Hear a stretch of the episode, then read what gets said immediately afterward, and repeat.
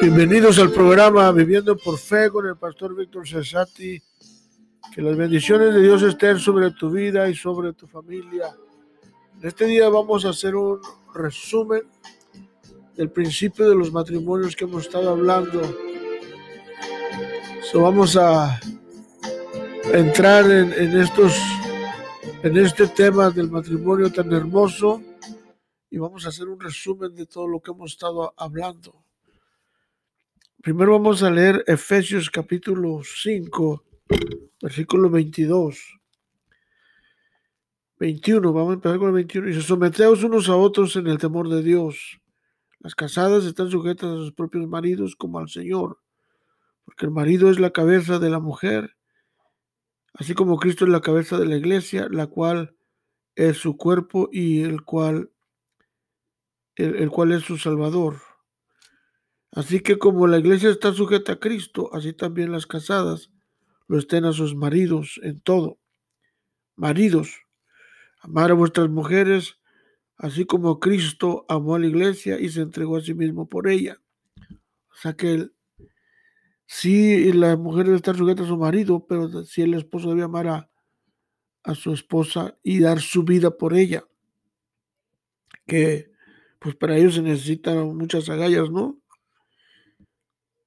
Otra vez, maridos, amar a vuestras mujeres, así como Cristo amó a la iglesia y se entregó a sí mismo por ella, para santificarla, habiéndola purificado en el lavamiento del agua por la palabra de Dios, a fin de presentarla, dice a sí mismo, una iglesia o una esposa como una no tuviera mancha ni arruga, ni cosa semejante, sino que fuera santa y sin mancha. Amén. Así también los maridos deben amar a sus mujeres como a sus, a sus mismos cuerpos. El que ama a su mujer, a sí mismo se ama, porque nadie aborreció jamás a su propia carne, sino que la sustenta y la cuida, como también Cristo a la iglesia, porque somos miembros de su cuerpo, de su carne y de sus huesos. Por esto dejará el hombre a su padre y a su madre, y se unirá su mujer y los dos serán una sola carne. Grande es este misterio, mas yo digo esto respecto a Cristo y de la iglesia. O sea, Cristo, Pablo está usando a Cristo, comparándola, que es la cabeza, comparándolo con el hombre, y la iglesia comparándolo con la mujer. Y así como Cristo dio su vida por la iglesia, así nosotros, el hombre debe dar su vida por su esposa. Y, y al final el versículo 33 dice, por lo demás, dice, cada uno de vosotros ame también a su mujer como a sí mismo y la mujer respete a su marido. Bien interesante, ¿no? Lo, la, importancia y dice, someteos unos a otros en el Señor. So, en este día hemos estado hablando en los últimos cuatro o cinco días sobre los principios del matrimonio y, quiero traer a tu, atención algo, eh, eh, eh, algo sobre el matrimonio que tocamos al principio. Los alarmantes señales del índice del divorcio en los Estados Unidos es el más elevado entre las naciones, perdón, entre los nacionales del, del mundo occidental. Con un matrimonio de cada cuatro termina en divorcio. A pesar de esto, el 90% de los norteamericanos contraen matrimonio. Es, excelente, ¿no? 90%. Sé que un 10% vive sin casarse. La necesidad de mantener su identidad varonil puede hacer que el, hombre se sienta amenazado. Con frecuencia encontramos matrimonios destrozados de que, da la impresión de que no pueda más remedio más de que la separación o el divorcio, como la única respuesta a una situación intolerante que nunca se debía haber producido. Las necesidades del matrimonio son extraordinarias. Necesitamos llevar ciertas necesidades puedan, que, que, puedan satisfacer eh, del matrimonio para que sea excelente. Comunicación, respeto, sanidad, perdón, que es lo que vamos a estar resumiendo en un, en un, en un, en un poco de, de, tiempo. El amor importante es la, la adaptación, el, la aceptación, eh, los cambios, el perdón, la confidencia. estos son principios prácticos que un matrimonio necesita. So, vamos a resumir este, estos principios en, en, esta, en esta plática de este día.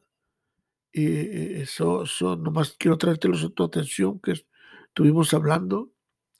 Y decíamos pues que un matrimonio, los principios de un matrimonio son lo práctico. Lo que tú necesitas es, lo primero decíamos comunicación. La comunicación es como el resistor. Entre más hablas, eh, se, se, se, ¿me entiendes? Se, se, unen. Eh, entre menos hablan, se alejan.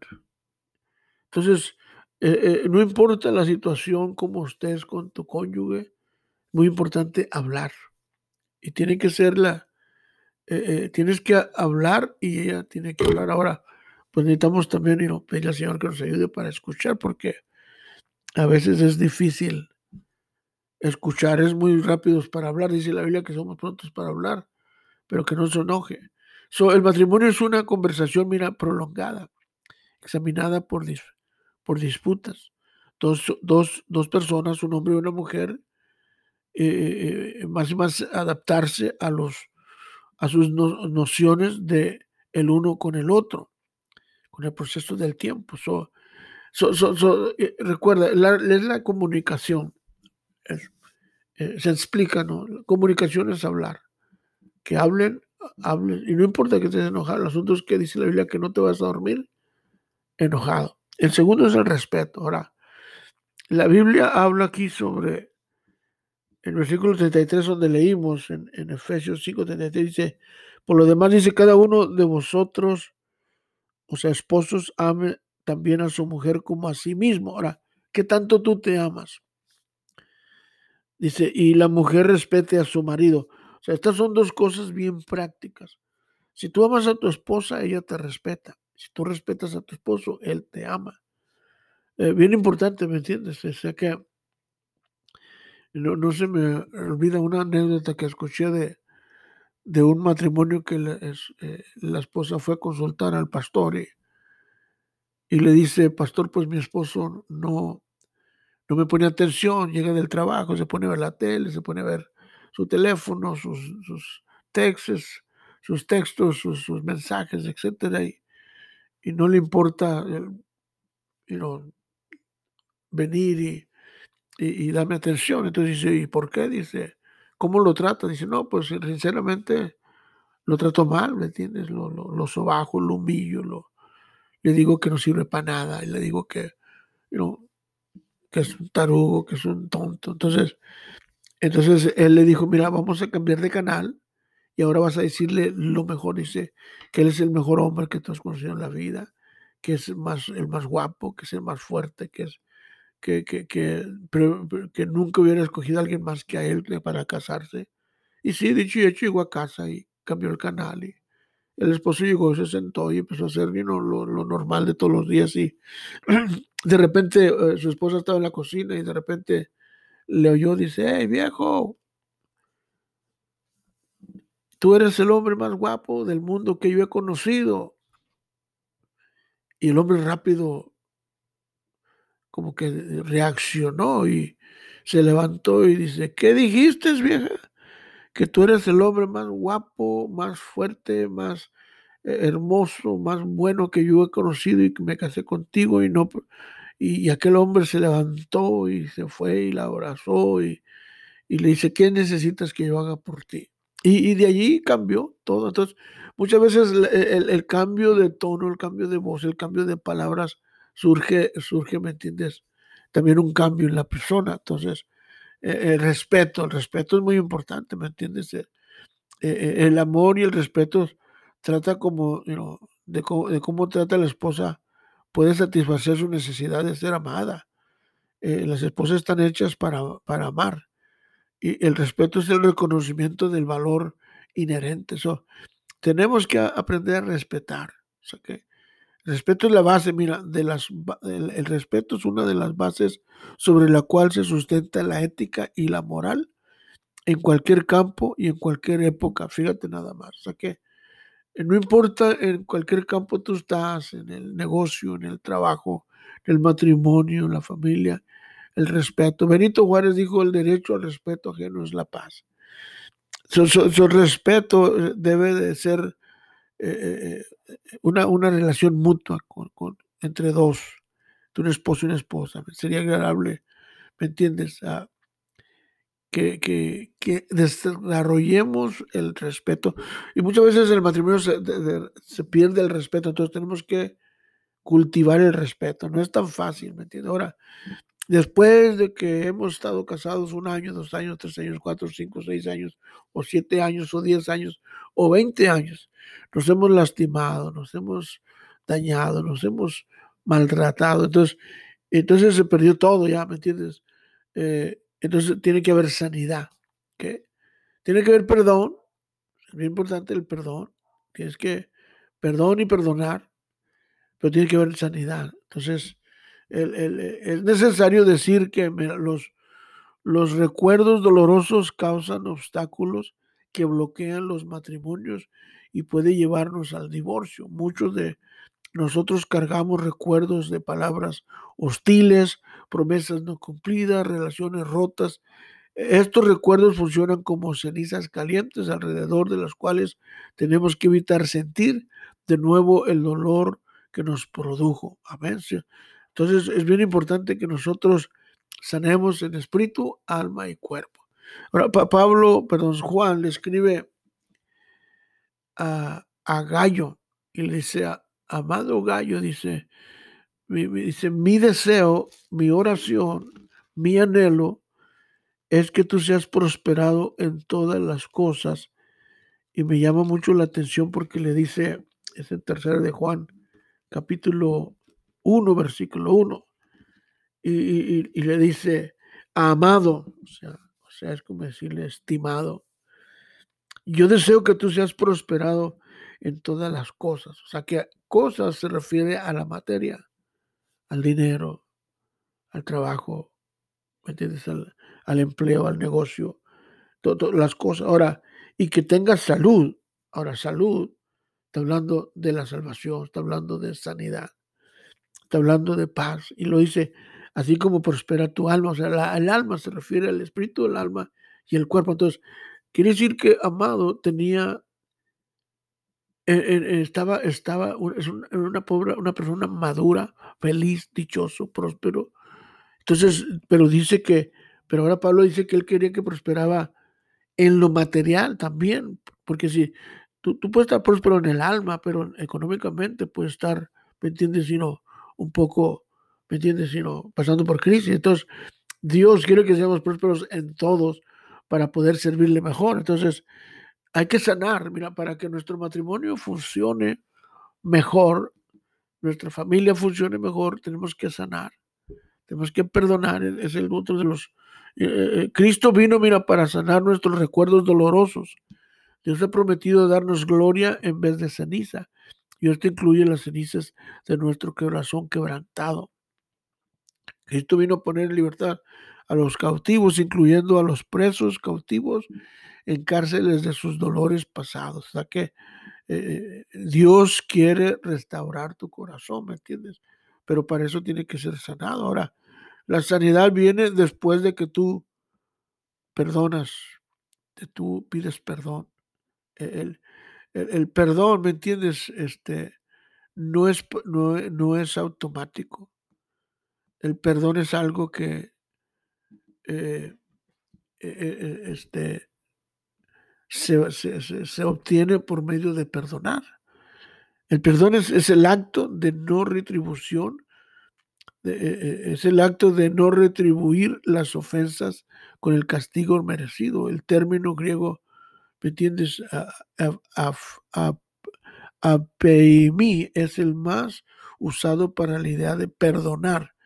En el Nuevo Testamento como, tenemos que, como el hombre por medio, como el hombre por su pecado ha perdido la relación con Dios. So, es necesario obtener su perdón para restablecer su relación. El perdón es, es, eh, eh, es lo que, mira, sana y reconcilia el matrimonio por muy herido que esté. Wow, mira, fíjate, saqué. Acuérdate, la congregación, eh, el respeto, ¿ah? la sanidad, amén, y el perdón. Entonces el perdón es el que te ayuda a sanar.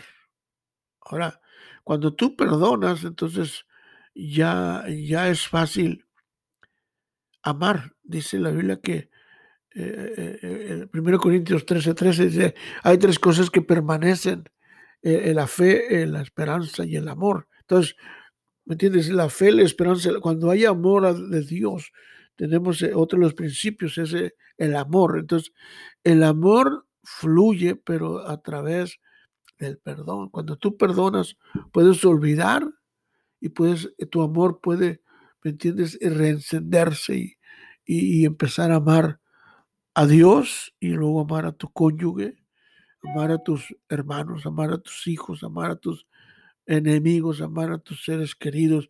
es bien importante que tú, ¿me entiendes?, puedas cultivar todos estos principios prácticos.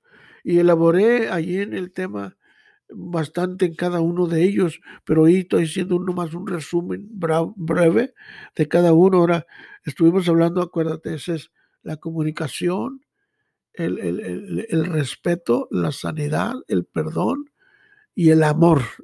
Y luego después del amor, ahora sigue también la, la adaptación, ¿entiendes? Que tú puedas adaptarte, adaptarte a cualquier situación.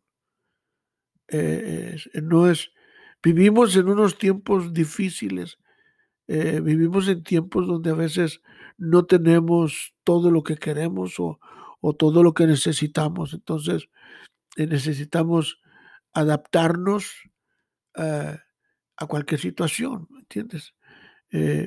adaptaciones es, es bien importante que nosotros aprendamos a adaptarnos. Y sabes adaptar, si debemos de adaptarnos a nuestro estilo de vida o a nuestro, a nuestro carácter o personalidad para poder vivir como matrimonios en una sociedad donde cada día se promueve el libertinaje matrimonial, que se pueda vivir sin casarse.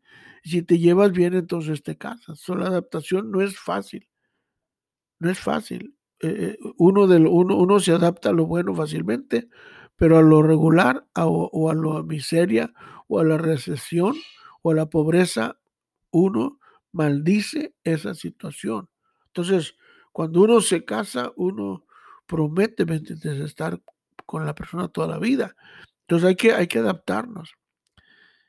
Pablo dice en Filipenses que él aprendió a vivir. Entonces, la adaptación, y mencionaba también que los, los delfines, no los delfines, los tiburones, cuando están pequeños los metes en una alberca y nomás crece a la capacidad donde pueda estar en la alberca, pero cuando lo sueltas en el mar, crece a su capacidad completa. Entonces está, está la adaptación, entonces la aceptación. Uno necesita aceptar a la persona tal y como es y la situación.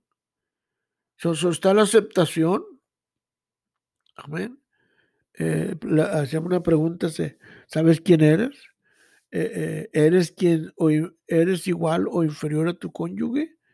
Ah, bien importante, este, ¿qué hace o deja de hacer su cónyuge? ¿Que, que, le, que le hiere más profundamente? ¿Qué le ha pedido con mayor frecuencia a su cónyuge? de qué forma le suele expresar su amor a su cónyuge. O sea que ahora usted no puede cambiar a su cónyuge. Entonces, tiene que aprender a, aceptarse, tiene que aprender a adaptarse. decimos que el psicólogo francés Emilio Durkheim nos dice, basado en su investigación con las tribus primarias que primitivas, dice que la, aceptación tiene que ver con, con lo que tú crees. Es como que nuestra declaración de fe. ¿Qué tú crees de ti mismo? qué tú crees de Dios, qué crees de la palabra. Entonces, eso te ayuda también a aprender a aceptar a la persona. Y la adaptación, pues ya hablamos. Ahora vienen los ajustes, los cambios. Ahora los cambios nos traen crecimiento. Estuvimos hablando entonces los temas del crecimiento. Nosotros cuando hay cambios y fluimos con los cambios, crecemos espiritualmente, emocionalmente, eh, este, espiritualmente, eh, mentalmente, psicológicamente, ah, en matrimonio con nuestra familia. Cuando tú estás, eres flexible a los cambios, los cambios nos traen crecimientos. Ahora, muchas veces no nos gustan los cambios. ¿A quién? A nadie le gustan los cambios, porque los cambios a veces traen presión, traen intensidad, entonces los cambios a veces nos hacen explotar. Y, en un matrimonio siempre hay cambios. Ahora, el matrimonio se trabaja. El matrimonio es algo que eh, tú tienes que trabajar 24 horas al día en tu matrimonio, y, no, y especialmente tu persona, y luego pues tu matrimonio se va cultivando de acuerdo a tu, a tu vida. O sea, eh, te he mencionado que el libro que escribí, Restaurando el Matrimonio y su Familia, lo escribí para mí porque yo quería ser un mejor esposo, un mejor padre, un mejor hijo, un mejor, una mejor persona, un mejor líder. Entonces, entonces uno tiene que cambiar primero muchas veces. Entonces, acuérdate, es, aprende a perdonar. Y eh, eh, mira, el perdón es lo que sana y reconcilia el matrimonio, por muy herido que esté. Ahora, hay otro, otro punto que, que, voy a elaborar un poco más y es la confidencia. Para terminar, este, y aquí terminamos el resumen del principio de los matrimonios. Eh, la confidencia, si la confidencia está estrechamente relacionada con la privacidad, eh, como alguien dijo, la, la, ropa sucia se lava en casa. ¿me entiendes? Lo que pasó hay una frase que dice, lo que pasó en la casa de la abuela se queda en la casa de la abuela, ¿me entiendes? ahí, no, ¿Me entiendes? Entonces, es importante que, que, tú seas una persona confidente en tu matrimonio, que si, si vas a hablar con alguien, habla con alguien que te va a ayudar a cultivar tu matrimonio, no que va a venir contra tu matrimonio. No busques a nadie que va a, a nomás a palmearte en la mano y decir, oh, mira, tienes problemas con los y así son todos, no. Necesitas ir con alguien que te ayude para poder ser mejor esposa, mejor esposo, mejor hijo, mejor hija, mejor padre, mejor madre. Eso decíamos otra vez, la confidencia está estrechamente relacionada con la privacidad y se puede, mira, considerar como una eh, eh, extensión, mira, extensión controlada de la misma. Es, una, es un rasgo de la amistad íntima y un ingrediente importante en ciertos tipos de conductas profesionales. Aquí entra la ética, la ética profesional y como, como la que existe entre doctor y paciente o abogado y cliente. Eh, hay un dicho que dice, eh, pueblo chico, chisme grande. Entonces, tenemos que tener cuidado que si nosotros somos consejeros, si nosotros somos pastores, si nosotros somos, eh, o sea, eh, cónyuges, que, tengamos cuidado, ¿me entiendes? Que no, no, no, no divulguemos lo que alguien vino y nos dijo, ayúdenlo, y allí quedó. So, la confidencia genera una serie de importantes cuestiones éticas. Es especial sobre las cuales son sus límites en su propósito. Se debe asegurar a cada miembro de la pareja que todo lo que se trate en las sesiones será una formación confidencial. Por lo, por lo más importante que dice, no es decirlo, sino cumplirlo. Otra vez, pero lo más importante no es decirlo, sino cumplirlo. Si este principio no se cumple, la gente tendrá, temerá acercarse al consejero. Cuando una persona viene a hablar acerca de su problema, generalmente espera que el consejero guarde en forma confidencial toda información que se le compartió.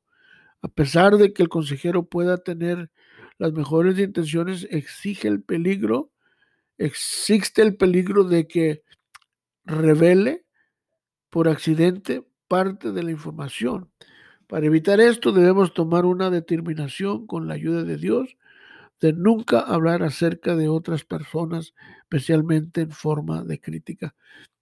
Nunca se me olvida algo que yo leí, me parece que dijo Cicerón. Si vas a hablar de alguien, eh, si vas a hablar de alguien, ¿me entiendes? No hables nada si no vas a hablar nada bueno. Eh, más o menos por ahí va. ¿no? Entonces, no digas nada bueno, digo nada malo de alguien si no vas a hablar, pero si vas a decir algo, di algo bueno, si no, mejor no digas nada. O sea, que, eh, que tú seas como una tumba, ¿me entiendes? Que tú, tú te pongas un cierre en la boca. y ténganos mucho cuidado, ¿me entiendes? En que nosotros podemos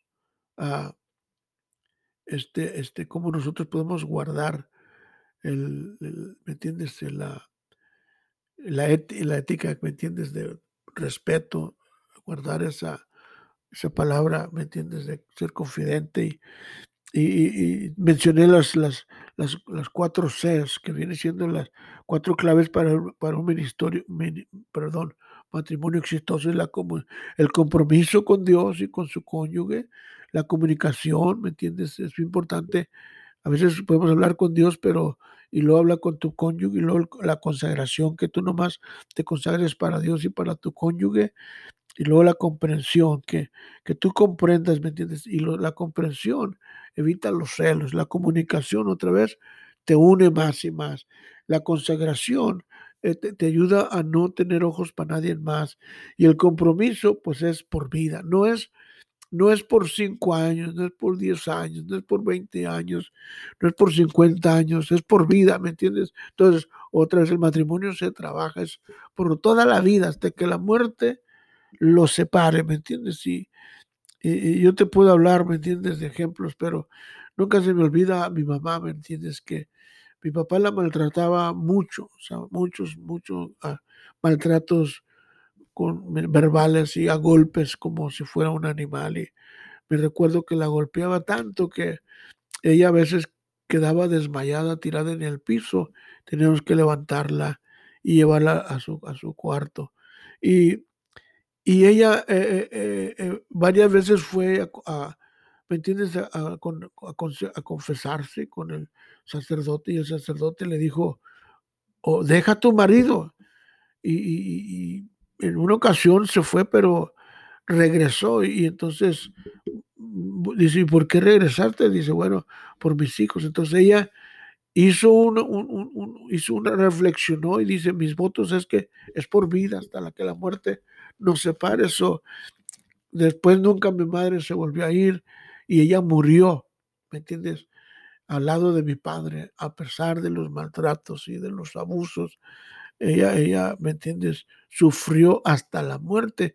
Ella, y, no era creyente, bueno, al final ella aceptó a Cristo cuando, como su salvador personal cuando yo la, eh, ya le, dije que, que yo era cristiano. Entonces, pero ese es un ejemplo que mi madre nos dejó a todos que es por vida, ¿me entiendes? No es, no es por dinero, no es por porque te tratan bien, ¿me entiendes? Pero para eso pues necesitas agallas, ¿no?